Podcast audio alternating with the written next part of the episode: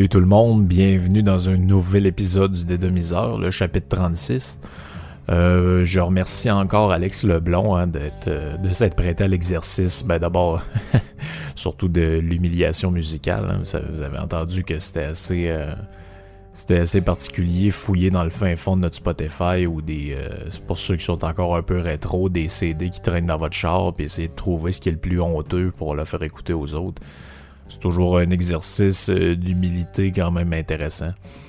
Euh, puis je le remercie justement parce que tu sais Alex il fait on en a pas parlé dans le podcast mais c'est lui qui fait Good Morning Québec aussi donc il fait le le juste avant euh, le, show de, Dominique Moret il y, a un, genre de warm-up d'une demi-heure je pense c'est lui qui fait ça d'ailleurs vous pouvez vous pouvez avoir accès à ça maintenant sur Spotify avec les les channels best-of qui ont été mis euh, qui ont été mis disponibles euh, par la gang de, de, Podbox et Codebox qui ont travaillé sur le, la réalisation du nouveau site web euh, de choix.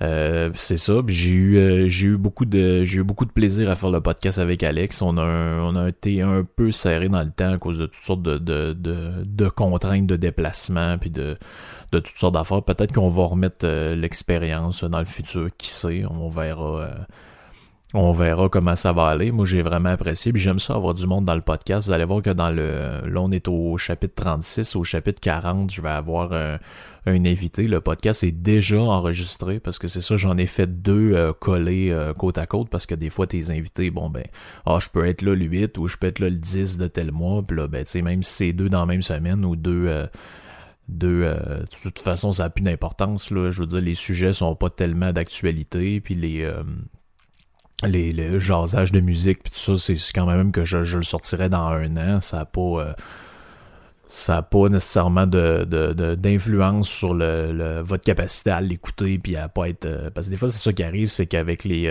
les podcasts, des fois, j'ai remarqué, des fois, j'essaie de suivre des podcasts, c'est un peu des des, affaires qui viennent de Montréal, mettons, ou euh, qui viennent d'ailleurs au, Québec. on dirait que contrairement ailleurs dans le monde, au Québec, on a tendance à, situer de manière très spatio-temporelle les podcasts. À un moment donné, j'écoutais un épisode de je sais plus trop quoi exactement, puis là, ben, il était question pendant genre 45 minutes d'un espèce de restaurant à Saint-Denis à Montréal, puis t'es comme ben là, si je sais pas c'est quoi ce restaurant-là, j'en ai un peu rien à crisser de suivre le reste du podcast. Mais bon, ça reste mon avis, euh, mon avis personnel, mais c'est ça. J'essaie de le, plus possible de pas euh, de pas trop avoir de, de, références pour ça qu'on parle moins, ou en tout cas le moins possible d'affaires qui concernent la ville de Québec. Puis euh, d'être plus dans le conceptuel puis dans les, affaires un peu plus que moi qui m'intéresse puis en tout cas ceux qui suivent le podcast je pense que c'est ça qui vous intéresse les affaires on va dire euh, historico-philosophiques puis euh, les anecdotes diverses de tout genre sur des personnages sur toutes sortes de monde. Fait que c'est euh, c'est un peu ça la, la, discussion que j'ai eue avec Alex. Puis c'est un peu ce genre d'affaires-là que j'ai eu avec euh, mon prochain invité que vous allez entendre dans quelques podcasts. Éventuellement, je vais avoir d'autres invités. Puis il y, a des gens, je pense que c'est André qui m'a écrit sur, euh, sur Twitter pour me proposer un invité. Il m'a dit je vais t'envoyer ça par mail. Je veux dire, j'ai toujours pas reçu le mail, André. Donc tu peux soit me le renvoyer ou me, me, me, réécrire sur Twitter. Donc, euh, s'il y a des gens qui ont des invités à proposer, puis là, tu sais, euh, dites-moi pas, genre, j'aimerais ça que tu invites le gars qui faisait timer dans la petite vie. Je suis pas capable d'avoir ce genre d'invité-là. Tu sais, il faudrait que ce soit des affaires réalistes. Puis si vous avez des, des moi j'aime ça avoir des invités qui sont pas nécessairement des, euh, des, stars non plus. C'est le fun de recevoir du monde qui ont de quoi dire, mais justement j'aimerais ça recevoir des gens qui ont une expérience particulière, euh, qui euh, des gens qui ont vécu dans un autre pays puis qui veulent nous raconter comment c'était là-bas, des gens qui sont partis, je sais pas moi, en voyage pendant un an quelque part puis qui sont aperçus des différences culturel par rapport à ici, à l'intérieur de notre petit dôme. Euh, toutes sortes d'affaires comme ça, ça peut être intéressant. Puis c'est ça, ça, nous euh, ça permet des fois d'entrecouper certains podcasts plus lourds, plus théoriques, avec des discussions un peu plus euh, un peu plus casual, un peu plus fun à, entendre en étant un peu sur le pilote automatique.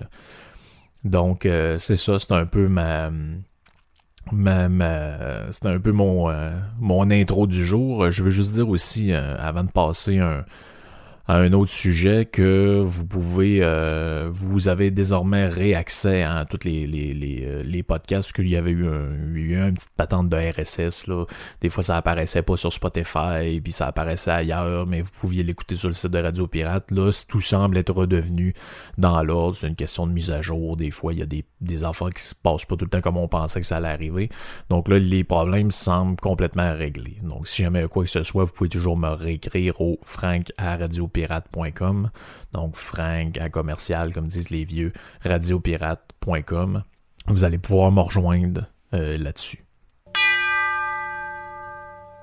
Cette semaine, comme j'ai euh, comme j'ai beaucoup parlé de musique dans les, les, derniers podcasts, j'en parlerai pas cette semaine parce que je d'un parce que ça me tente pas, puis de deux parce que j'ai pas nécessairement quelque chose à, à, dire de particulier euh, sur un nouvel album que j'aurais écouté. J'ai je suis en train d'explorer un band dont je vais peut-être parler, mais je suis pas encore j'ai pas encore assez fait le tour pour euh, pour en parler aujourd'hui. Donc euh, aujourd'hui, j'ai plus, envie de parler d'une coupe de séries que, que, j'étais en train d'écouter puis que je veux je vais continuer. Donc j'ai ma blonde est en train d'écouter American Horror Story. Donc vous me direz je suis peut-être un peu en retard, mais j'avais jamais écouté cette série-là. Donc là, on a trois, quatre saisons de passé. C'est vraiment le fun. C'est pour ceux qui ont envie de quoi de. Ben tu sais, c'est. J'allais dire léger. C'est pas léger dans le sens que c'est. Euh, c'est quand même assez dark, il y a de la violence un peu, puis ça aborde des thématiques relatives à la, folie, le meurtre, puis toutes sortes de même, mais c'est assez euh, soft dans le sens que le, n'importe qui peut comprendre cette série-là. Vous n'avez pas besoin de. Vous n'avez pas besoin de faire des gros efforts intellectuels pour suivre le parcours de la, de la, série. Il n'y a pas de. Il y a pas nécessairement de de, passages là, très complexes à comprendre, puis d'affaires qui viennent, euh, qui, en finissent plus avec des anecdotes, avec des personnages qui reviennent depuis huit séries qui étaient absents, puis ce genre d'affaires-là.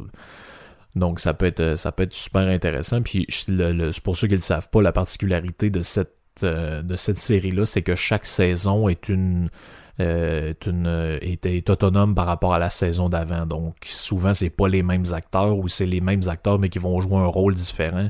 Et puis le contexte de la série va être totalement différent. Comme par exemple la saison 2 se passe dans un asile et euh, géré par des religieuses. Et la saison 3 met en scène des, euh, des, une maison de sorcières. Donc il n'y a pas du tout ça n'a pas du tout rapport les, les, les, saisons d'un à l'autre, malgré qu'il y a des personnages des fois qui peuvent être récurrents ou des, des, des, des thématiques qui reviennent, puis des, des acteurs qui vont être là encore, mais qui vont jouer des rôles différents. Donc ça, c'est ça peut être intéressant. L'autre point, c'est euh, l'autre euh, l'autre série que j'ai euh, que j'ai là je vais recommencer à écouter c'est j'ai reçu une notification Netflix dans les dans les derniers jours. C'est la série Peaky Blinders. C'est drôle parce que Laurence je crois sur sur Twitter m'a demandé si si j'avais écouté euh, cette série-là, si c'était disponible au Canada, parce que je pense que Laurence est, aux États-Unis, elle me demandait si euh, je, on avait au Canada cette série-là. Oui, on a au Canada cette série-là. Ceux qui l'ont pas écouté, euh, moi, au début, j'avais vu ça passer il y a peut-être, mettons, deux, trois ans, puis ça m'avait pas plus accroché que ça, j'avais pas regardé.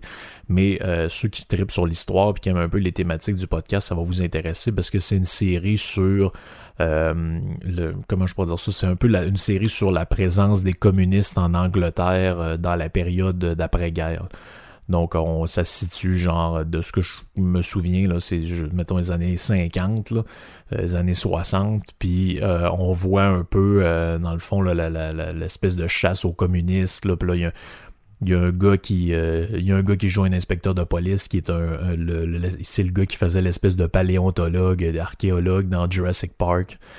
Puis euh, c'est ça il y a, il y a le, le, gars aussi qui fait que l'espèce d'acteur principal qui est un genre de, de communisme en même temps qui est un espèce de, de gars qui est dans le crime organisé. Lui c'est lui qui faisait le l'épouvantail dans les euh, les derniers Batman avec avec Christian Bale. Donc, ceux qui ont envie de se, changer les idées, deux, suggestions, American Horror Story puis euh, Peaky Blinders, je pense que ça va... Euh, parce que c'est ça, la saison 5 vient de sortir. Moi, j'avais écouté jusqu'à la saison 4. la saison 5 vient de sortir sur Netflix, donc euh, ça peut être un choix euh, intéressant pour vous autres. Cette semaine, j'ai envie de vous parler d'un livre que j'ai lu il y a, hmm, je dirais peut-être 4-5 ans. J'en avais entendu parler par, euh, je me souviens plus exactement comment, mais c'est parce que je m'intéressais à ce moment-là au thème de la propagande chez euh, dans, dans les régimes nazis pendant la Deuxième Guerre mondiale. J'essaie de comprendre un peu comment ça marchait. Puis à un moment donné, il était toujours question d'une référence qui revenait tout le temps. Puis là, j'ai dit, mané, j'ai pas le choix, il va falloir que j'aille voir c'est quoi. Puis c'est euh, la référence, c'est euh, dans le fond, c'est Joseph Goebbels. Lui, c'était un peu le, premier ministre. C'est pas le premier ministre, mais c'était un peu le ministre de la propagande sous euh, Hitler. Et puis lui, on dit tout le temps qu'une de ses références, une de ses influences, c'est Edward Bernays. Donc, Edward Bernays, prononçons-le comme ça, ça va être moins compliqué. Euh, lui, il a écrit un petit bouquin dans les années 20. En fait, il a écrit plusieurs choses, mais son livre le plus connu, c'est un livre qui s'appelle Propaganda. Donc, il écrit ça en 1928. Donc, on est quelques années avec les nazis prennent le pouvoir. Donc, les nazis prennent le pouvoir en 1933. Et lui, c'était euh, c'était un Allemand, en fait, un Autrichien, qui, euh, qui a émigré aux États-Unis, euh, je crois, parce qu'il y a des d'ascendance juive. Donc, il essaie de se, sauver un peu de la, de comment ça se passait en Europe euh, ou de ce qu'il voyait venir en Europe à ce moment-là. Puis lui, il est émigré aux États-Unis, puis il a écrit un petit livre en 1928, parmi toutes les affaires qu'il a écrit, s'appelle Propaganda, qui est sous-titré Comment manipuler l'opinion en démocratie. Donc, c'est, ça, ça, évidemment, ça, vous me connaissez, ça a touché mon, euh, mon intérêt à ce moment-là. Donc, c'est un petit bouquin qui, fait 11 chapitres et peut-être 130 pages. Et puis, fait intéressant, c'est ça a été préfacé par Normand Baillargeon. Donc, Normand Baillargeon, c'est qui? C'est une espèce de, d'anarchiste, euh, prof de philo au Québec. Et puis, euh, qui, qui est pas inintéressant. Il a écrit une espèce de petit bouquin qui s'appelle Cours d'autodéfense intellectuelle, qui est pas qui, qui, est intéressant. Mais euh, c'est sûr qu'il faut garder en tête que c'est, c'est Bayarjon aussi est très campé idéologiquement. C'est un gars qui euh, c'est un gars qui doit faire des soupers avec Amir Kadir une fois de temps en temps. Donc, euh, ce livre-là qui est très intéressant, en fait, je vous avais déjà, ceux qui sont très très attentifs aux petits détails, j'avais déjà donné un teaser comme de quoi je parlerais de ce livre-là dans l'espèce de, de, d'épisode hors série que j'avais fait avec Victor la première fois que je l'ai invité dans le podcast où on parlait de musique, on parlait un peu de sa vie, puis on parlait de toutes sortes d'affaires. J'ai dit à un moment donné, un livre qui m'a marqué, c'est le livre de Noam Chomsky, Propagande, médias et démocratie. Puis j'avais dit à ce moment-là que ce livre-là est un genre de ressuscité d'un vieux livre. Ce qui est vrai, hein, c'est, ce livre-là, c'est le livre de Bernays. Donc Bernays, mettons que je le passe toujours important de présenter un auteur avant d'en parler euh, plus en profondeur. Donc c'est qui lui Edouard Bernays? C'est un gars qui est né à Vienne en Autriche le 22 novembre 1891 et il est mort à Cambridge au Massachusetts dans le fond, après, presque dans le, campus de l'université Harvard, le 9 mars 1995. Donc, ceux qui savent compter, il était très vieux. Là. Puis, si vous fouillez sur YouTube, vous pouvez trouver des vidéos de lui. Le bonhomme, il a de l'air d'une vieille biscotte. Là. Il, est, ben écoute, c'est pas compliqué, il est mort à 103 ans. Donc, c'est pas, c'était pas une jeunesse. Et lui, il est connu pourquoi? C'est qu'il était un publicitaire euh, américain, puis il est considéré, comme comme le, titre du livre l'indique, comme le père de la propagande. Ou en tout cas, c'est pas lui qui a inventé la propagande, mais c'est lui qui a inventé la, théorisation de tout ça, c'est lui qui, a popularisé l'usage du mot, puis euh, qui a influencé un peu tout le monde, euh, qui a essayé de s'emparer de tout ça par la suite. Donc, euh, si on parle un peu de sa vie, lui, euh, en fait, il, vient d'une famille assez célèbre. Hein. Euh, Edward Bernays, c'est le neveu de Sigmund Freud. Donc, Sigmund Freud, dont je vais parler un petit peu tout à l'heure, c'est qui? C'est le, pour ceux qui le connaissent pas, évidemment, tout le monde a déjà entendu, ah, Freud, ouais. Ben, c'est ça. Ben, Freud, c'est un gars, 1856-1939, donc c'est le père de la psychanalyse. Donc là, il y a tout un débat. Est-ce que c'est vraiment lui qui a inventé la psychanalyse? À un moment donné, il écrivait ça psychoanalyse, d'autres disaient que c'était l'analyse euh, ou la psychologie analytique. Donc là, c'est tout un débat euh, qui peut euh, éventuellement ne pas en finir. Est-ce qu'il a piqué certaines de ses affaires chez Nietzsche? Est-ce que qu'est-ce qu'il a fait exactement? Donc ça, ça devient ça, ça, devient un peu un débat sans fin, puis ce sera pas aujourd'hui que je vais embarquer que je vais embarquer là-dedans, mais contentons-nous euh, de, la version officielle. Donc, c'est Sigmund Freud, le, père de la psychanalyse, donc qui est un, autre Allemand euh, assez connu de l'époque, qui va fuir aux États-Unis d'ailleurs parce que le Troisième Reich considère la, la, psychanalyse comme une genre de charlatanerie juive, puis euh, donc ils vont essayer de ils vont essayer de l'ostraciser, puis lui, ben, il va sachant que se voyant que ça, ça s'en vient, il va immigrer euh, aux États-Unis. Ce qui est très drôle d'ailleurs, hein, tout le monde euh, se sauve aux États-Unis hein, parce que ça a l'air d'être qu'à cette époque-là, c'est un peu la seule terre de liberté, malgré ce qu'on peut en dire, puis que d'autres personnes, euh, quand ils entendent liberté, ils aiment ça dire liberté pour, pour ridiculiser ça. Mais les régimes que vous idolâtrez, il n'y a personne qui vous laisse sauver là-bas, pendant que les nazis pendant qu'il y a personne qui est parti de l'Allemagne pour aller sauver en URSS. C'est plate, hein, mais c'est ça. Donc, il, est parent avec Sigmund Freud, mais ça qui est drôle par les deux côtés de la famille. Donc, son père, Eli Bernays, lui, c'est le frère de Martha Bernays, qui est la femme de Freud. Et sa mère, Anna Freud, est une des sœurs de Freud. Donc, c'est, dans le fond, c'est ce qu'on appellerait, ce appellerait aujourd'hui des, euh, dans la famille, il y avait des frérots, c'est-à-dire quand vous êtes parents, vous êtes cousins, mais par les deux bords de famille ensemble. Euh, il est aussi marié, ça c'est très drôle quand vous allez apprendre un peu plus sur le bonhomme, il a été marié avec l'activiste et euh, féministe américaine Doris Fleischman. Donc, euh, avec qui il va avoir d'ailleurs deux filles, Doris et Anne Bernays. c'est aussi le, ça je savais pas ce fait-là, j'ai découvert en fouillant un peu pour vous, c'est le grand-oncle du côté du père de Mark Randolph. Mark Randolph, c'est qui? Peut-être que le nom vous dit quelque chose. C'est le cofondateur et premier PDG de Netflix. Donc, le, monde est petit. Hein. Dans les grandes familles, euh, il se brasse... Il se brasse pas mal d'affaires. Donc lui, qu'est-ce qu'il va faire dans sa vie? Il va toucher un peu à tout le marketing, la publicité, le journalisme et aussi la politique. Donc il va l'espèce de côté un peu propagande, lui, il va amener ça dans la... Évidemment, mais c'est un peu la place de prédilection pour ça, il va amener ça dans la, dans la politique, puis euh, il va, entre autres, travailler avec le président Woodrow Wilson pendant la guerre de 14-18 pour améliorer son image. Euh, également, il va jouer un rôle dans, un peu plus tard dans la politique américaine dans le renversement du président Jacobo Guzman.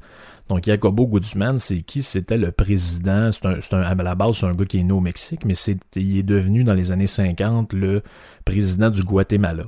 Et ça, c'est, ben, c'est raconté entre autres par, par Bayarjon puis d'autres, mais si vous fouillez, vous allez voir que la, vérité est pas tout à fait euh, toujours celle qu'on pense. Euh, donc, selon les gauchistes, donc selon les, les, les, les, gens de gauche, ils vont, il dire bon ben Bernays en fait, il a fait une campagne de publicité via son agence qui s'appelait, je pense, Middle America pour euh, dépeindre auprès de la, population des États-Unis d'un peu partout euh, dans le monde. Ils vont dépeindre Guzman comme un communiste. Je dis OK. Puis là, c'est dans le but de le renverser, parce qu'effectivement, Guzman il était renversé par la. On dit par la CIA, on ne sait pas exactement ce qui s'est passé, mais il y a eu un genre de coup d'État euh, contre lui, je crois, en 1954. Sauf que si vous faites vos recherches, vous allez vous apercevoir que. Ouais, c'était pas mal vraiment un communiste, là, Guzman, parce que lui, euh, il va effectuer toutes sortes de patentes, dont des réformes agraires qui vont être faites de concert avec le Parti communiste. Donc officiellement, il n'est pas encarté communiste, mais ça, on va dire que c'est, on va être poli, on va dire que c'est un socialiste, et il va mener une espèce de réforme agraire, comme il y a eu en URSS, qui va mener à des milliers d'expropriations. Bref, c'est une histoire de guerre froide. On est dans les années 50, faut se rappeler le contexte. Euh, les États-Unis sont en, guerre larvée contre les, euh, contre les, communistes de l'URSS. Il y a la les tensions avec Cuba, avec la Chine, avec un peu partout. Donc c'est une période qui brasse énormément. Et puis euh, tout ça, ça, ça, ça, s'inscrit dans ce contexte-là particulier.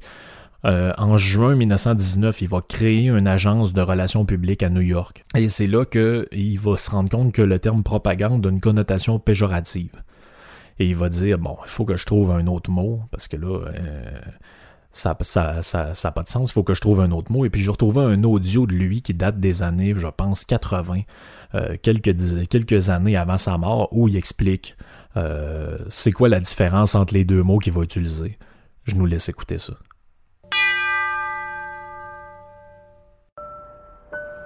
When I came back to the United States, I decided that if you could use propaganda for war, you could certainly use it for peace. And propaganda got to be a bad word because of the Germans using it. So what I did was to try to find some other words.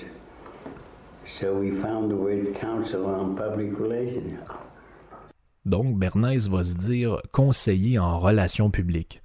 Donc, c'est une expression dont il va dire qu'il perd. Hein. C'est lui qui aurait inventé cette expression-là, les relations publiques. Donc, lui, il va dire, c'est ça, c'est ça la différence entre la propagande et la relation publique, c'est que c'est une version l'un est une version polie de l'autre. C'est qu'il va dire la propagande, c'est ben trop un mot qui sonne négatif, surtout, et après, il, y a un recul, quand il fait cette vidéo-là, il y a un recul avec le passé, il va dire, ben là, si on regarde un peu ce qu'en ont fait les nazis, les communistes, faut pas utiliser ce mot-là parce que c'est, ça a une connotation bien trop péjorative. Fait qu'on va utiliser ça, on va appeler ça les relations publiques. Et on a une anecdote intéressante sur un peu à quoi consistait son travail. Donc ça, c'est raconté dans le livre comme tel, mais c'est raconté, vous pouvez trouver ça sur Internet. Puis il y a d'ailleurs un, documentaire, je crois, là-dessus. Euh, si vous cherchez Edouard Bernays, vous allez voir les, euh, euh, des, extraits de ça. D'ailleurs, je vais en mettre un extrait dans, dans pas long. Vous allez pouvoir entendre un petit peu de quoi il s'agissait. Je vous le résume un peu avant, puis après ça, on va écouter l'audio. Donc, c'est dans les années 20. Les, fumoirs, donc les places où les gens fumaient, même les commerces, toutes ces affaires-là, étaient réservées aux hommes. Donc les femmes n'allaient pas là. Et Bernays, lui, s'est dit, bon, ben, lui, il est engagé par des, compagnies, euh, puis il était sous-traitant pour euh, commencer à faire ce qu'aujourd'hui on appellerait du marketing, c'est des genres de relations publiques un peu de manière, euh, de manière rudimentaire. Lui, ben, c'est ça, il, à il va travailler pour une cigarettière, puis là, il va dire, ben, le seul moyen d'augmenter nos ventes dans le contexte actuel, vu le pouvoir d'achat des gens, puis vu toutes sortes de contextes, puis toutes sortes de réglementations, c'est qu'il faut faire transgresser l'interdit. Donc, euh, ça veut dire quoi? Ça veut dire qu'il faut rendre la cigarette accessible aux femmes. Donc, le 1er avril 1929, sur la 5e avenue, à la demande d'une compagnie de tabac qu'on va nommer dans la vidéo, mais que j'ai que je me souviens plus comment elle s'appelle, on va dire qu'il cherche à faire tomber le tabou de la consommation du tabac par les femmes. Et là, il va utiliser toutes sortes de patentes, des visuels, du défilé euh, médiatisé euh, de femmes qui vont fumer. Puis dans le fond, ils font marcher des, des, des, des, euh, des femmes fument, puis ils vont dire, ben là, c'est, en faisant ça, ils affirment leur indépendance, leur émancipation par l'acte de fumer, et euh, ils vont appeler les cigarettes là-dedans les torches de la liberté. Moi, j'ai trouvé ça... J'ai trouvé ça génial. En même temps, c'était une bonne façon aussi de montrer que les mouvements d'émancipation des femmes à cette époque-là, puis c'est très bien que ça a existé, mais ont été largement instrumentalisés pour des raisons commerciales. Il y a des gens là-dedans qui ont vu ça, mais ont fait Ah ouais, c'est vrai que c'est pas mauvais ça on va pouvoir aller chercher une clientèle là-bas qu'on n'avait pas avant, puis on va pouvoir, euh, wow, wow, wow, garde, garde bien ce qu'on va faire avec ça. Donc, on écoute le petit audio de extrait du documentaire sur Bernays et sur euh, le propaganda qui nous explique un peu qu'est-ce qui s'est passé. And Bernays' clients were companies rather than individuals. For example, one of his early cases involved Lucky Strike cigarettes in the 1920s. The American Tobacco Company asked him to expand sales. Women would be an ideal market, but there were problems. First, women didn't care for the green packaging of Lucky Strikes, and the manufacturer concluded that changing the color was too expensive. Second, it was taboo for women to smoke in public. Bernays took a unique approach to these obstacles. First, he recommended that if the packs must stay green, they should make green the premier color of the fashion season. During his Green Ball campaign, Bernays convinced French designers to incorporate green into their latest fashion lines, and not just any green, but the specific dark green shade of Lucky Strike packaging. He also engineered a green gala at the Waldorf Astoria featuring some of society's most prominent tastemakers. To address the problem of smoking in public, he linked Lucky Strike cigarettes to the women's liberation movement, arranging for young women to march down Fifth Avenue, smoking and calling the cigarettes torches of freedom. Instead of appearing to sell cigarettes, this seemingly spontaneous march appeared to be a part of the struggle for gender equality. Ce qui est très drôle en plus, c'est que dans les années 60, il va faire complètement l'inverse. Hein. Donc, si vous cherchez pour lui, vous allez vous rendre compte que dans les années 60-70, il va faire des. Euh, il, va, il va être engagé. Ben, en fait, il fait le contraire. C'est-à-dire que lui, il va où l'argent est. Hein. En réalité, c'est un peu ça. C'est une compagnie de relations publiques. Donc, il fait ce qu'on va lui demander de faire. Ben là, il va travailler pour faire des campagnes de publicité anti-tabac. Petit crosseur. Ah, c'est très drôle. C'est un peu ça, hein, le concept aussi de la propagande des relations publiques, c'est que, regarde, on fait ce qu'on est payé pour faire, puis euh, le reste, on s'en fout un peu. Donc, ceux qui s'intéressent un peu plus à la vie d'Edouard Bernays, qu'est-ce qu'il a fait, vous avez le documentaire et vous avez aussi un article du New York Times du 10 mars 95, hein, qui était qui, euh, qui était pour souligner la mort de, de Bernays. Et donc, l'article s'appelle Fathers of Public Relations and Leader in Opinion Making Die at. Euh, qui, dans le fond, il vient de mourir. Donc, je, vais, je mettrai ça dans les liens. Euh, dans la description du, du podcast, vous pourrez, vous pourrez retourner voir ça, ceux qui s'intéressent d'aller un peu plus loin là-dessus. Au niveau de la théorie comme telle. Donc, c'est quoi un peu, là? Parce que là, on parle un peu de tout ce qui est autour de, tout ça, mais qu'est-ce qu'il faisait, ce gars-là? Pourquoi il était meilleur que les autres? Pourquoi il a réussi à convaincre? Pourquoi il y a des politiciens qui voulaient faire avec, à, faire avec lui? Ben, c'est qu'en gros, c'est pas pour rien qu'il est le neveu de Sigmund Freud, c'est que il a été un des premiers à utiliser la psychologie de l'inconscient pour persuader l'opinion publique ou influencer l'opinion publique. Donc, euh, dans cette perspective-là, le langage, hein, l'utilisation du langage pour contrôler l'opinion est très, très, très importante. Et là-dessus, on écoute un dernier petit extrait, un dernier petit extrait de Bernays qui parle de l'utilisation du langage. On écoute. Hi. Good to see you. Come on up over here. There you go. Doctor, what? Uh, tell me again what the doctor is. What are we dealing with well, here? You're the father of uh, public relations. What we're dealing with really is the concept that people will believe me more if you call me doctor. Oh, I see.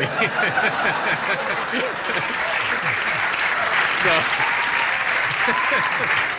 Donc, ce petit extrait-là qui date, je, pense, c'est dans un. Euh, il était, invité sur Letterman. Je sais pas ce qu'il foutait là, mais c'est dans les années 80, je pense en 1984, un enfant de même, il est à Letterman. Et puis là, il dit, le, le, Letterman, comme vous l'avez entendu, il demande, il dit, oui, mais pourquoi tout le monde vous appelle docteur? Il dit, bah, c'est un truc que j'ai trouvé. Euh, quand on se fait appeler docteur, les gens ont plus tendance à nous croire. Et puis ça, si vous vérifiez, là, les gens savent les, les, gens qui sont un peu malins savent que dans l'opinion publique ou dans la croyance populaire, docteur désigne médecin. Comme un peu quand on dit maître, on pense à avocat.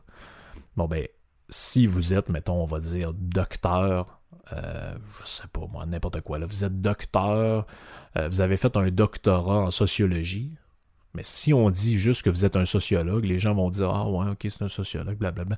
Mais si on vous présente sur un plateau de télé, puis on dit, mettons, euh, docteur Larouche, puis là, on, précise en bas que c'est docteur en sociologie, tu sais, que vous avez fait de la sociologie, mais docteur Larouche, ben, les gens vont avoir tendance à le croire parce que c'est écrit docteur avant. Donc, les, comme les docteurs sont des gens dignes de confiance et qui détiennent une certaine autorité morale, ben, on a plus tendance à les croire. Donc pour lui, euh, une des idées fortes de sa, théorie, c'est que une foule ne peut pas être considérée comme pensante. Donc la population comme telle ne, pense pas. Elle n'a pas vraiment de, de réflexion euh, rationnelle par rapport à ça. Il va dire seul le ça s'exprime, c'est-à-dire les pulsions inconscientes. Donc là, ça va me permettre de parler de Freud un peu. Donc je m'excuse, ça va être un petit peu plus lourd ce passage-là, mais c'est important. Pour les gens qui connaissent pas Freud, c'est important de si vous n'avez pas besoin de tout comprendre la psychanalyse, c'est quoi, mais vous avez juste besoin de comprendre ça. Donc, euh, Freud, quand il a développé sa théorie psychanalytique, lui disait on pense que l'esprit humain, bon, ok, c'est quelqu'un qui réfléchit, puis qu'il pense à, toutes sortes d'affaires, puis que là, ben, il peut être influencé d'une manière ou d'une autre. Mais il dit l'esprit humain, en fait, fonctionne à partir de trois. Euh, on pourrait distinguer trois dimensions distinctes de l'esprit humain.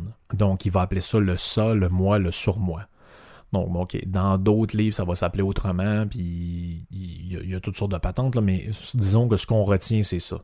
Donc, le ça, c'est quoi?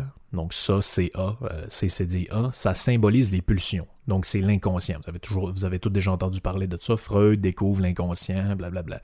Donc, exactement, c'est que ça représente le ça, c'est le mot qui représente l'inconscient. Donc, ce qui est refoulé, ce que vous n'avez pas dans votre conscience. C'est en dedans de vous, mais vous n'en êtes pas conscient. Donc, dans un cadre politique, par exemple, ça pourrait désigner le fait de voter pour un candidat parce qu'il nous rappelle inconsciemment quelqu'un qu'on aime. Donc, par exemple, je sais pas, dans votre tête, consciemment, vous pensez que vous allez voter pour telle personne parce que vous aimez ses idées, mais en réalité, la pulsion inconsciente qui vous fait aller vers ce choix-là, c'est qu'il vous, il vous met en confiance, il vous rappelle quelqu'un que vous aimez. Tu sais, toute l'affaire dans les relations publiques de montrer le candidat comme un père de famille, quelqu'un de réconfortant, quelqu'un qui, tu sais, l'image un peu de euh, l'ours polaire, euh, Philippe Couillard, le monsieur posé avec une barbe blanche. Il a l'air un peu d'un bon père de famille, d'un bon grand-père. Bon, ben c'est ça. Là, on joue sur les pulsions inconscientes des gens parce que ça les ramène en zone euh, sécuritaire. Donc, puis ça, puis là, ça peut varier d'un individu à l'autre, mais grosso modo, le ça, c'est ça. Donc, c'est le ça, c'est ça. C'est, ça symbolise les pulsions, donc l'inconscient. Donc, retenez ça, le ça, c'est l'inconscient. Le moi, c'est le conscient. Donc, ça symbolise euh, la conscience de tous les jours. C'est celle dont vous pensez, OK, en ce moment, je suis conscient, je pense à soir, je vais écouter une game d'hockey, blablabla. Donc, donc, ça, c'est le conscient. C'est le lieu de la liberté. Donc, euh, le, fait, mettons qu'on prend un exemple super simple, le fait de prendre de l'alcool, par exemple, le fait de se saouler. Bon, ben, dans le, moi, dans votre conscience, dirait Freud, bon, ben, ça, vous l'avez choisi de le faire vous aviez envie de le faire. Vous avez dit, ah, soir, je vais, je vais prendre un coup, ça va être le fun. Mais à l'inverse, dans le ça dont on parlait juste avant, dans l'inconscient, le motif pourrait être par exemple le fait de vouloir endormir une douleur. Donc vous, vous, vous pensez que vous vous saoulez parce que vous avez envie de le faire, mais votre inconscient, lui, vous pousse à faire ça pour endormir une espèce d'émotion négative ou une, mauvaise expérience ou une douleur refoulée qui a rapport avec l'enfance, etc., etc. Donc ça, c'est pour moi qui dis ça. Je vous dis pas que c'est vrai ce que je suis en train de raconter, c'est juste l'explication de la psychologie de Freud.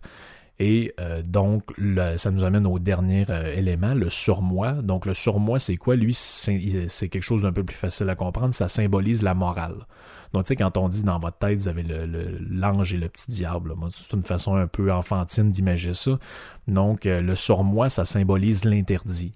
Donc, c'est un peu le. Freud va dire c'est le siège des mécanismes de renoncement aux pulsions. Donc, ça veut dire quoi? Ça veut dire, mettons que si vous le symbolisez, chez un enfant, le surmoi, ça pourrait être l'image du parent. Donc, quand l'enfant a envie de faire quelque chose, qu'est-ce qui se passe dans sa tête? Il se dit Ah non, c'est vrai. La dernière fois que j'ai fait ça, mon père m'a envoyé en punition, donc je le ferai pas.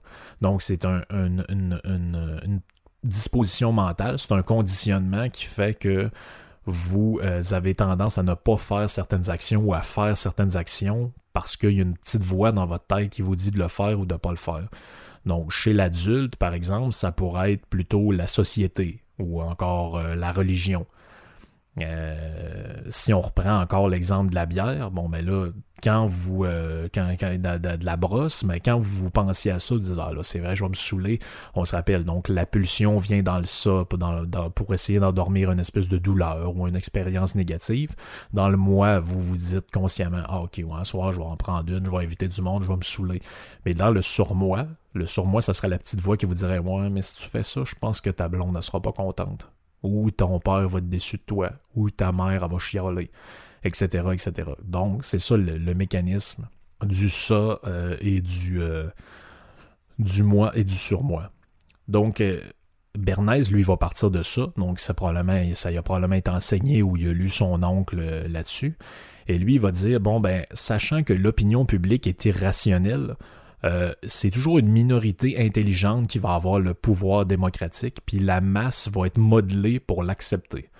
Donc là, je vais vous lire un petit bout du, euh, livre parce que ça, c'est, écoutez, c'est trop, euh, trop bon. C'est, ça nous montre exactement quelle opinion les gens de l'élite d'une certaine époque et même encore de l'époque d'aujourd'hui ont du peuple. Écoutez ça, je vous lis juste un petit bout de la page. Euh, c'est la page 71 de, l'édition qui est au... Euh, je vais vous mettre la référence dans la description du podcast qui est à, l'édition Luxe. Donc il va dire euh, Les sociologues sérieux ne croient plus cependant que la voix du peuple exprime une volonté divine ou une idée remarquable de sagesse et d'élévation. La voix du peuple n'est que l'expression de l'esprit populaire, lui-même forgé pour le peuple par les leaders qui en a confiance, en qui la confiance est par ceux qui savent manipuler l'opinion publique. Héritage de préjugés, de symboles et de clichés, à quoi s'ajoutent quelques formules instillées par les leaders. Heureusement, là c'est important ce bout-là, heureusement, la propagande offre aux politiciens habiles et sincères un instrument de choix pour modeler et façonner la volonté du peuple. Donc on est vraiment là-dedans. là c'est le, le peuple, c'est des... finalement, l'opinion publique, c'est un peu une patente ramassée, plein de préjugés, plein de monde un peu mongol qui comprennent rien. Et le rôle des leaders en politique, c'est d'éduquer la population et surtout d'influencer, de manipuler leur opinion. Donc le leader, lui, qu'est-ce leur but, le, but, c'est quoi? C'est de comprendre comment marche l'esprit populaire, de comprendre c'est quoi les besoins, les goûts, euh, c'est quoi les besoins, les goûts, les tendances, les volontés populaires, et puis c'est de les utiliser pour les manipuler. Donc ça semble quand même euh, ça semble quand même un, programme politique plus ou moins intéressant pour nous autres, mais euh, on reconnaît là des euh, on reconnaît là quelque chose qui nous surprend pas tant que ça. Et euh, comme je l'ai dit tout à l'heure, les nazis se sont inspirés beaucoup de ses recherches et de ses théories. Donc Joseph Goebbels, lui, euh, il, avait créé avec Hitler, le titre nous fait rire un peu aujourd'hui, mais c'est juste qu'en démocratie, c'est plus... Euh, comment je pourrais dire ça, c'est plus raffiné, c'est plus liché hein, comme appellation. Lui, eux autres, ils avaient créé à l'époque le ministère de l'éducation du peuple et de la propagande du Reich. Donc, il était, il était, il vraiment crackpot. Donc, eux autres, il y avait pour mission de contrôler l'ensemble du secteur culturel et des médias et de les mettre au service de la propagande nazie. Le rôle du livre de Bernays dans tout ça, c'est quoi? C'est de nous montrer que tout ça existe aussi en démocratie. C'est juste qu'on appelle ça relation publique. Donc, c'est, c'est, on est dans une toute autre dynamique. Euh, dans l'URSS, évidemment, ben, sous Staline, de 1924 à 1953, ça va être repris euh, de manière un peu grossière. Donc, les affiches avec du photomontage qui vont vanter euh, les programmes de, de, de, collectivisation des terres, puis ces, les publicités de l'armée rouge, puis toutes sortes de patentes de même. On va mettre des fausses statistiques sur la production de céréales, qui va être truqué pour euh, euh, essayer de, faire croire que c'est pas vrai qu'il y avait une famine dans les années 30. Mais ça, je sais pas pour vous autres, ça vous rappelle tout, moi ça me rappelle bien des affaires. Ça me rappelle toutes sortes de niaiseries, genre ah oui, il passe 4 millions de personnes par année sur la promenade Samuel de Champlain. Ah oui, euh, la ville de Québec ou la ville de telle place est la troisième plus visitée au monde. Ah oui, ici il y a tant de gens qui font telle affaire. là, tu vérifies, et tu dis ouais, mais c'est tout pas vrai ces affaires-là. Mettons que tu as accès aux chiffres c'est toutes des, des affaires qu'on se fait croire. Ben oui, mais on appelle ça des relations publiques. C'est vendre les choses à base de mensonges, dans le but de modifier euh, l'opinion publique. Et là, le plus drôle là-dedans, c'est les retouches des photographies. Donc, les Russes éliminaient sur les photos, mettons, quand ils ont décidé d'envoyer Trotsky au Mexique puis de le faire tuer avec coup de pic à glace, ils ont enlevé Trotsky, ils ont enlevé Kalatov, ils ont enlevé Kamenev, ils ont enlevé toutes les espèces de de révolutionnaires russes qui finalement ont été chassés par Staline, ils les ont enlevés euh, pour, euh, pour réécrire le passé, finalement, que par outil de propagande. Non, non, non, il n'a jamais existé ce gars-là, on sait pas de qui tu parles.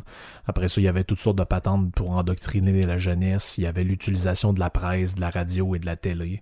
Ça, évidemment, ça, ça n'a pas énormément changé. Et il y avait aussi le culte de la personnalité. Donc, il faut, installer un culte. ça, on voit ça encore aujourd'hui, le, culte de la personnalité. En ce moment, il y a des leaders politiques qui, euh, qui montent dans le paysage canadien. Puis, euh, de la manière dont ça nous est vendu dans les médias, c'est Ah oui, il nous ressemble, ce gars-là. Puis, euh, euh, il a tellement l'air humain, il a tellement l'air si. Mais ça, c'est ce qu'on appelle le culte de la personnalité. Le but de ça, c'est de vendre, euh, de vendre une opinion politique puis de modeler l'opinion politique, ce que certains appelleraient l'ingénierie sociale. Donc ça, ce sera peut-être un, sujet d'un autre podcast, mais c'est un c'est, très important de comprendre ces choses-là. Donc, si on revient au livre brièvement, donc les chapitres 1 à 6 du livre vont euh, parler beaucoup de la psychologie humaine, euh, du lien avec. Il y a un chapitre qui va parler du lien entre la propagande ou les relations publiques et l'entreprise, entre la politique et euh, entre les sociétés ou encore les, les œuvres les organismes sociaux, puis en tout cas toutes sortes d'affaires dans le même. Et la, la, thèse, grosso modo, de Bernays là-dedans, de la manière dont ça a été résumé aussi dans, dans, dans le livre, c'est que c'est pas les euh, l'opinion, finalement, et le, le, le, sens commun, c'est-à-dire le, le ce qu'on entend tout le temps, là, oui, le, ici on pense que telle affaire, puis globalement les gens pensent que, bon, ben lui il va dire ça, c'est créé par des personnes invisibles. Donc, ces personnes invisibles-là créent le savoir euh, commun, créent le sens commun au moyen de la propagande. Et lui va dire dans le livre, c'est des gens dont vous avez probablement jamais entendu parler. Donc, des stratèges politiques, des gens qui sont là pour lancer des campagnes de publicité étatique, des campagnes de tout ça. Bon, ben ça, ça, ça, que l'opinion publique. On raconte même que euh, Bernays a réussi à inculquer l'idée qu'il fallait déjeuner avec des œufs et du bacon le matin aux États-Unis alors à l'aide d'une campagne de relations publiques où on montrait des personnalités à l'époque que les Américains aimaient en train de manger des œufs et du bacon et puis c'est devenu aujourd'hui euh, une euh, comment un classique. Euh, lui, il va dire, il va y aller de phrases assez fortes, hein. il va dire l'ingénierie du consentement des masses serait vitale pour la survie de la démocratie. Donc ça, c'est assez fort de café. Lui, il va dire finalement, les, le peuple est pas capable de se gouverner par lui-même. C'est comme un ramassis de gens qui croient un peu à n'importe quoi. Donc ce qu'il faut, c'est euh, ce qu'il faut, c'est des gens pour les manipuler puis contrôler ça à leur place. Euh, lui, il va dire, c'est sûr que c'est important pour la démocratie. Euh, ceux qui manipulent ce mécanisme-là, il va dire, qu'ils forment une espèce de gouvernement invisible qui est le vrai pouvoir de notre pays. Il va dire, nous sommes gouvernés, je le cite, nos esprits sont formés, nos goûts éduqués, nos idées suggérées en grande partie par des hommes dont nous n'avons jamais entendu parler. Donc c'est vraiment ça. Il y a, il là, ce qui est dur, c'est que quand tu lis des affaires comme ça, c'est facile de virer fou puis tomber dans le, les théories du complot alternatif avec les casses d'aluminium.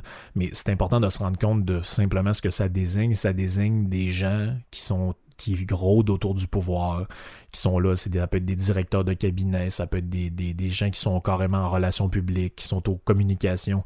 Le, le, le but de ces gens-là, c'est de contrôler l'information et de contrôler la manière dont se diffuse euh, l'opinion publique et de la, manière dont l'opinion publique se, se, se contrôle et se construit. Donc le livre, je vous le suggère parce qu'il est beaucoup plus complet et beaucoup plus intéressant que celui de Chomsky pour comprendre le fonctionnement, disons, euh, j'aime pas utiliser ce mot-là, mais disons occulte de la démocratie. Justement, c'est parce que là où Chomsky voit, en bon anarchiste gauchiste qu'il est, une espèce d'effet pervers du capitalisme, parce que Chomsky explique beaucoup ça par son côté là, anticapitaliste, tout ça. Mais Bernays, lui, il voit, il voit beaucoup avec la psychologie humaine. Lui, il va dire non, non, c'est parce que c'est comme ça que l'être humain fonctionne et il va y aller plus loin. Il va dire plus on va connaître la psychologie et le fonctionnement des masses, plus le pourquoi une population réagit à telle ou telle chose va être compris, le mieux les gens qui le comprendront pourront dicter et fabriquer l'opinion publique. Et puis là, juste en terminant, je vais vous lire un petit bout sur euh, la neutralité de la presse. Bah, tiens donc, écoutons un extrait juste avant de, d'une, de nos députés pour voir ce qu'elle pense euh, de la liberté de la presse et de pourquoi la liberté euh, est de moins en moins présente dans la presse. Puis je voudrais dire à M. Cassivi que contrairement à ce qu'il pense, à ce qu'il semble penser dans son billet, je fais pas du tout l'amalgame entre les journalistes at large, puis les médias, puis que tout ça, c'est quelque chose de, de multiple, de divers, avec toutes sortes de monde. Euh, il y en a qui sont des journalistes qui disent, moi, je tiens à amener l'information euh, la plus droite possible aux gens. Je veux, je veux que mon travail participe à assainir la discussion publique. Mais ils se retrouvent pris dans une réalité où euh, il y a plus juste ça sur le terrain. Là, il y a des énormes compagnies de la Silicon Valley qui payent à peu près pas de taxes, qui font des milliards chaque année un peu partout. Je parle de Google, je parle, je parle de Facebook et des autres qui siphonnent le revenu publicitaire des journaux. Donc, Madame Dorion pense que avant, là, les, journalistes étaient libres, tout ça, mais aujourd'hui, vu qu'ils ont de la misère à financer leurs affaires, ils c'est pour ça qu'ils sont obligés de faire des trucs de putaclic, puis c'est pour ça qu'ils sont obligés de dire un peu n'importe quoi, puis d'être partisans. Puis là, on voit présentement, là, je veux pas rentrer dans l'actualité, mais on voit présentement les journaux de Québécois qui sont tous à 100%, tous les chroniqueurs sont tous pour le Bloc québécois, puis là, c'est le Bloc québécois, le Bloc québécois, le Bloc québécois tous les jours. Ben ça, c'est pas du journalisme. Ça, c'est de l'activisme politique. Puis Bernays va le dire dans son livre. Écoutez bien ce qu'il dit à page 124. Il dit Il n'est ni dans l'attribution ni de la responsabilité d'un journal de garantir que rien de ce qu'il publie ne sert les intérêts de qui que ce soit. Donc, autrement dit, c'est pas, pas grave. Euh, il dit on ne saurait d'ailleurs on aurait du mal d'ailleurs à dénicher dans n'importe quel quotidien un paragraphe totalement neutre, ne pouvant profiter ou nuire à personne. Telle est la dure loi de l'actualité.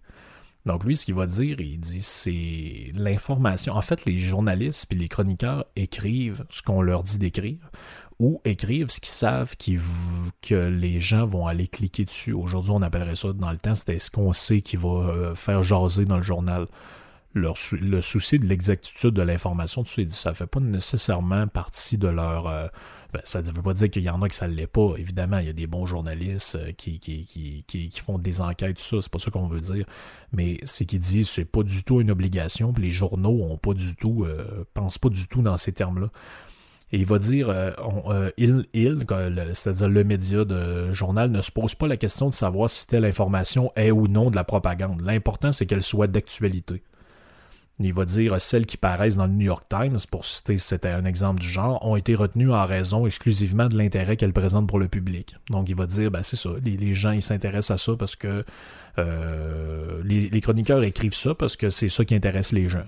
Les gens aiment ça lire ça, puis euh, ils en parlent entre eux autres, puis on a des lettres euh, qui est envoyées au journal pour nous dire que ah, on a aimé telle affaire, on a aimé moins telle affaire. Parce s'en foutent de l'information, c'est pas ça le but. Et ça, c'est très drôle, ça répond un peu aux interrogations qu'avait Madame Dorion sur le financement des, des médias. On apprend dans le livre de Bernays qui dit que lui a travaillé beaucoup pour des, euh, euh, des médias à l'époque parce que les journaux écrits se plaignaient à l'époque que c'était la radio qui leur volait euh, leur argent. Mais il va dire, bien que la radio soit à l'heure actuelle un des outils dont la propagande se sert le plus, il a tout pour concurrencer la presse écrite dans le domaine de la publicité, sa capacité à toucher simultanément des millions de personnes, etc., etc. L'argent que les budgets publicitaires dépensent à la radio est un manque à gagner pour les journaux. Alors moi, ça, j'ai trouvé ça savoureux parce que finalement, Bernays nous apprend là-dedans que les médias écrits qui aujourd'hui pleurent sur euh, Netflix, Google, Amazon, machin, sur les grands, les grands géants du web, ben, ils ont commencé par brailler sur le concurrent, à l'époque où il y a, des, plusieurs concurrents qui ont arrivé après ça, ils ont braillé sur la radio. Après ça, ils ont braillé sur la télévision. Après ça, ils ont braillé sur Internet. Et puis aujourd'hui, ils braillent sur Facebook, Twitter, qui soi-disant leur vol du monde. Bientôt, quand ça se sera passé, je sais pas de, qui exactement ils vont pouvoir se plaindre, mais sans doute qu'ils soient rendus là, ils vont être morts ou ils vont trouver autre chose pour se plaindre encore. Ça fait le tour pour moi pour ce podcast-là. J'espère que ça vous a intéressé. Un petit tour sur euh, ce livre de Bernays. Hein. je le répète, le titre Propaganda, comment manipuler l'opinion en démocratie, écrit par ce cher Édouard Bernays, le neveu de Sigmund Freud. Donc, euh, euh, j'attends vos commentaires s'il y en a qui ont des suggestions par rapport à ce sujet-là ou par rapport à tout autre sujet. Puis on se revoit dans un prochain podcast avec des, invités dans quelques podcasts, avec d'autres sujets, avec d'autres affaires qui vous intéresse, puis euh, allez lire le livre. Je vous le suggère vraiment, c'est important pour comprendre tout ce qui se passe dans nos démocraties, entre guillemets, démocratie moderne. OK, ciao, bye.